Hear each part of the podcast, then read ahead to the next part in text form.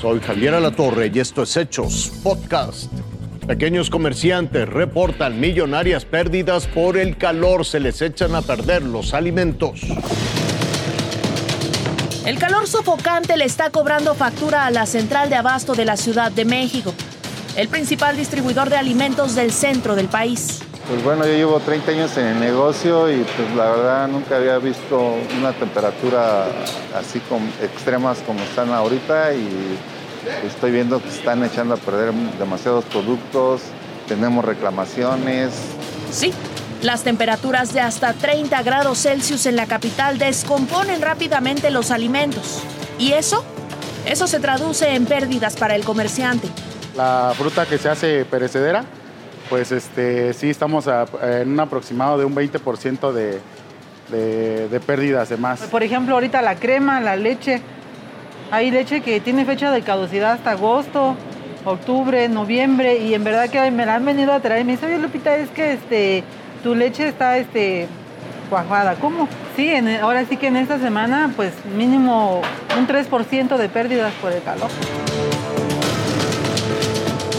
Más se está echando a perder ahorita es las verduras, frutas y hortalizas, de un 25 un 30%, si no es que más. Cada día este, tenemos esa pérdida alrededor de 50 kilos. Eh, por bodega, imagínense cuántas bodegas son. Ya no se recupera ya nada de aquí, porque tiene que ser todo el producto debe de ser fresco.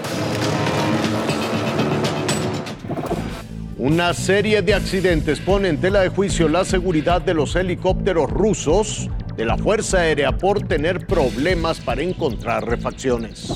El desplome de un helicóptero MI-17 de la Fuerza Aérea Mexicana el pasado viernes en Temamatla, donde dos militares murieron y otros dos resultaron lesionados, nos recuerda que no ha sido el único incidente con esas aeronaves rusas. El 26 de abril de 2022 en el aeropuerto de Mazatlán se desplomó un MI-17 de la Marina tras el combate a un incendio forestal.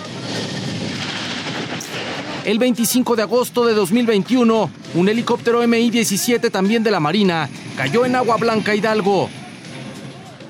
Otro más en Villahermosa, Tabasco, el 16 de octubre de 2020. Misma escena en la Sierra Gorda de Querétaro el 24 de mayo de 2019 con un MI-17 de la Marina.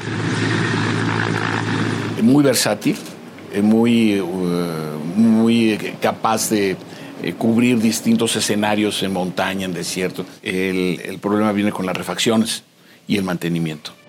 Hace unos días la Fuerza Aérea Mexicana publicó una convocatoria para licitar la contratación de servicios de reparación mayor para helicópteros MI-17, lo que se conoce como overhaul o revisión por ocho años de operación cumplidos o por 2.000 horas de funcionamiento.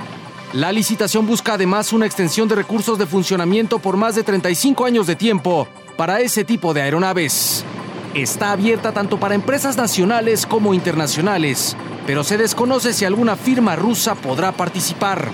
El conflicto bélico con Ucrania tiene a la zona colapsada y por lo tanto el embarque de refacciones es limitado o casi nulo. Se elevaron los, eh, los criterios, los estándares de rigidez para eh, tratar de presionar económicamente a Rusia y a, las distintas empresas, sus bancos, fabricantes, exportadores. Sitios especializados en aeronáutica informaban en 2015 que en ese año la empresa NARP de Rusia concluyó la reparación de 19 helicópteros MI-17 de la Fuerza Aérea Mexicana. Los ocho años de garantía ya se cumplieron. Pero es una decisión que tendrá que tomarse en, en dos o tres meses no más. Hasta aquí la noticia, lo invitamos a seguir pendiente de los hechos.